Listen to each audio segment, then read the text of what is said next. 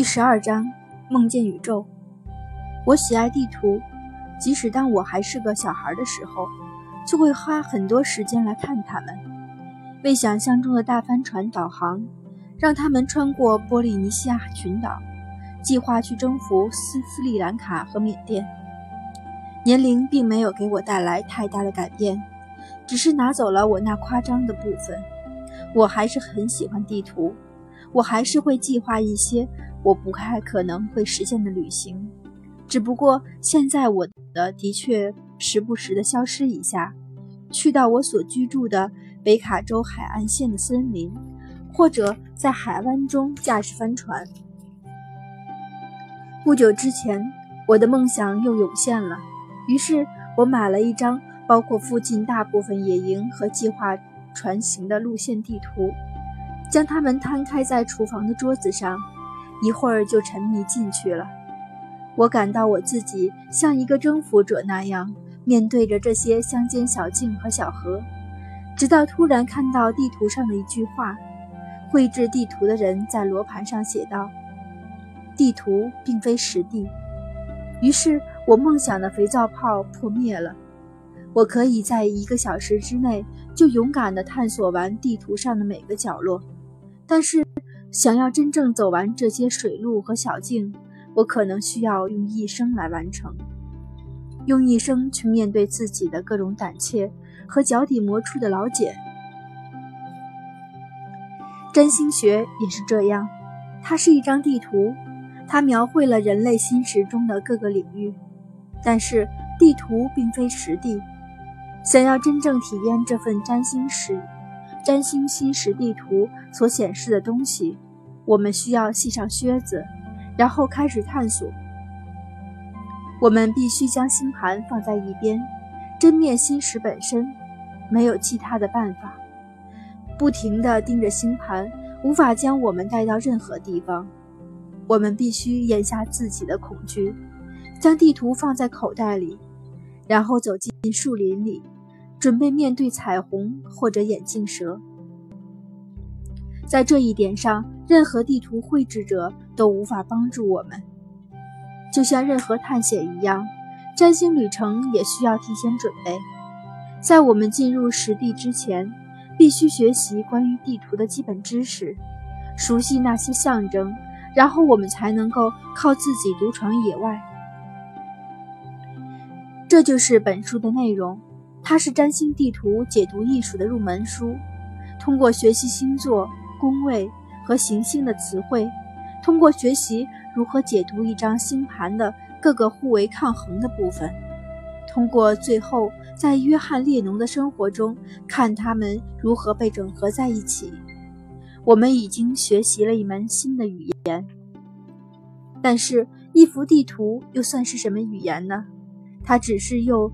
一套来自不可预知领域的象征，下一步就看你自己了。还有很多其他的书，其他的方法可以参考。我自己也在计划写一本书，一本关于预测技巧的书。它告诉我们未来两年，而不是这一辈子会发生什么。不过不要被愚弄了，如果你只是去读书的话。即使等到有一天太阳都冷却了，你也不知道该如何对待占星学。想要真正掌握它，你必须对星盘敞开自己的心，然后张开自己的嘴去说出自己所看到的。承诺、冒险，怀着信念跳下悬崖，这是唯一的方式。这是非常令人恐惧的。当你第一次。拿着一张朋友的星盘坐下来时，很可能会体验到自己大脑皮层的严重断电现象。这几乎会发生在每一个人身上，即使他已经潜入、潜心深入地学习过这些象征了。眼前仿佛突然出现一堆巴比伦象形文字，一个日期，以及一座城市的名字。而桌子对面是朋友的耐心、信任和期待的目光，这可是场噩梦。不要绝望，如果你当即放弃，喃喃地说你需要回去再看看书，那么你也许永远无法穿过这面墙。你也许会将自己的余生都花在研究地图上，而从未开始真正的探险。慢慢来，将一只手放在水龙头上，依照我们之前列出的步骤去做，你不会失败的。你花了多少时间才了解这个朋友？一个星期，一年？而你又花了多久研究他的星盘呢？才几分钟而已。所以慢慢来，不要急。这张星盘几乎跟你的朋友一样复杂，只是防御系统没有那么复杂而已。如果你最初五分钟的解读没有达到准确惊人的效果，不要惊慌。理解一张星盘和理解一个人一样，需要一些时间。你需要不慌不忙、有组织的进行，给星盘一个。对你说话的机会。最重要的一点是要信任这些象征，他们是不会撒谎的。你也许会误读他们，但是如果这个人出生信息是准确的，那么你可以信赖这张星盘所传达的信息。给解读造成困难的，并非占星象征本身的准确性，而是你自己的理解。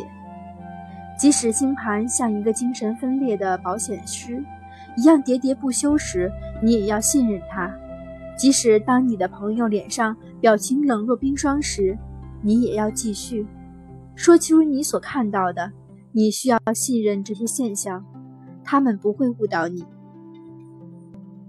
占星学是完美的吗？不是，其中还有很多有待发现。经过许多世纪的沉寂之后。得益于天文学和心理学的突破性发展，这个古老的艺术与科学的解体正在苏醒。占星思考的复兴才刚刚开始。几十年，占星家们像一个世纪前的总理一样被认真对待。但是，我们无需等到它备受崇敬的那一天，我们现在就可以使用它，即使它还有一些不完美之处。这个系统仍然是有效的。占星学也许会有一天变得完美，但那只能发生在我们对人类新时的完美理解之后，那将是遥远的未来。当人类开悟和所有的家务都做完了以后，才可能发生的事情。我们可以充满希望并为之祈祷，但是我们最好不要屏住自己的呼吸。今天就开始使用它，它就是今天很有用，明天它也许会更有用。在任何占星读解读中，你都有可能碰到不准确和不确定的解读，有些来自占星系统本身的弱点，但大部分来自一个更加平常的地方——你自己的偏见、投射以及恼怒。尽管占星学还不完美。但是我们对这些象象征的信念越强，我们就会越来越弱化那些由我们自身人格所造成的更大误解。当然，我们可以直接纠正这些个人扭曲。我们可以进行一项最令人敬畏的占星任务：解读我们自己的星盘。对每个人来说，这都是起跑线。一手拿书，一手拿着自己的星盘。如果我可以设计一尊占星初学者的雕像，那么这就是他的形象。研究自己的星盘没有什么不对，完全没有。你自己的星盘是你的实验室，除开解读星盘的几手过程可以锻炼你的大脑外，它还以最快的速度教会你星座、行星和宫位的意义，比阅读任何教程都快。问题是你自己的星盘永远是最难理解的那一个，因为这时候你不但需要面对占星象征本身的复杂，你还需要用自己的心智去解开一系列被设计出来保护它防卫系统，就好像要求老鼠去守卫奶酪一样难。你可以从自己的星盘开始。也可以从一个朋友的星盘开始，也可以从一个名人的星盘开始。每一条路都有它自己的困难之处和优势之处。不管你选择了哪条路，你还是会一次又一次的回归到自己的星盘上来。每一次，你都会更加客观的看待它，带着更多的谦卑，同时也因自己已经走出的每一步而满怀希望的拥有更多的诚实和自豪。不管你如何去做，需要记住的是，星盘只是一张地图，你的内在才是实地。你迟早需要停止描绘各个相位。而直接去处理你令自己惊恐或者害怕、害羞，或者拿破仑式的自大症。占星学也许可以为你指明穿越树林的最近路线，但是要真正穿过它，你必须开始抬起脚走出那一步。在这一点上，不管是对那些来找你解盘的人，还是你自己，都是如此。星盘是一张地图，到现在为止，我们都以比喻的方式在使用这个说法。但就是像我们之前所学到那样，这个说法在字面上也是真实的。星盘真的是地图，它们就是天空中的照片，简单、准确、直接。它告诉我们，当我们出生时，行星的位置不多也不少。然而，这些谦卑的天空，却蕴藏着通往我们快乐的钥匙，我们生命的蓝图，以及对我们最深层次的黑暗的解读。所以，这些都来自一幅天空的地图。当你将这扇古老的地球语言练习得越来越流顺时，不要忘记常常走到外面去看看天空，不要忘记星盘是天空的地图。那个放泛着晕光的蓝色苍穹，是整个占星系统的母亲。那个在傍晚落入湖中的月亮，就是那个给你带来喜悦和悲伤的月亮。东方那颗暗淡的黄色星星，就是那颗让你不断挑战自己成长极限的土星。你在天空中所看到的，就是你在心识中所感觉到的。两种语言。一种实相，忽略对天空的这种有意识的参照，我们还是可以做出有效的占星解读。不过，有太多的东西会被忽略。从这种室内的视角出发，占星学不过是心理学的一个奇特的分支，只是另一种需要被熟记的枯燥理论。当我们有了将占星学跟真实的天空联系在一起的意识，星盘可以带我们进入更深的地方。我们都想要魔法，我们都想要一种神秘感与力量感，一种生命符合宇宙秩序的感觉。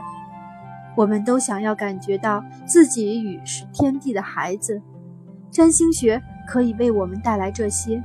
并不会要求我们因此而放弃自己的理性。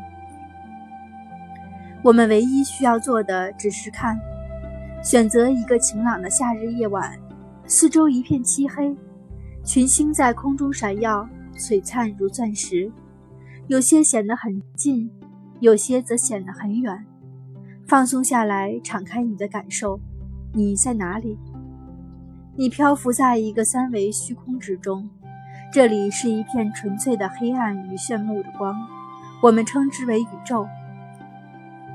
如果你将自己关在衣柜里，使劲闭上眼睛，乃至把周围的眼部肌肉都弄疼了，吸气再呼气，看看会发生什么？你现在又在哪里？你现在漂浮在一个三维的虚空之中，这里是纯粹的黑暗与炫目的光。我们称之为心识。我们又一次看到两种语言，一种实相，在我们之外的宇宙和在我们之内的宇宙，它们是一样的，根据同样的法规构造而成，甚至感觉起来也是一样的。这种原始的认识就是占星学的基础，也是令他无限惊叹的原因。心石的原料和天空的材料，我们观测到的宇宙和我们梦到的宇宙，它们是一样的。不管我们看向何处，看见的都是心石；不管我们想象什么，我们都看见宇宙。那我们是什么呢？是谁在观察呢？这是所有谜题中最难的一个，解答它是永远不可能完成的任务，而这个任务使我们成为成其为人。占星学无法为我们解答这个谜题。但也许它能够带领我们走得近一些，让我们变得聪明一些。在占星学里，我们拥有更广阔的生命。我们居住在岸边，看到意识的波浪冲击着物质世界的岩石和沙丘。我们存在于两个世界，两个世界都反映出我们。在占星学里，我们是做梦者，而我们所梦见的是宇宙。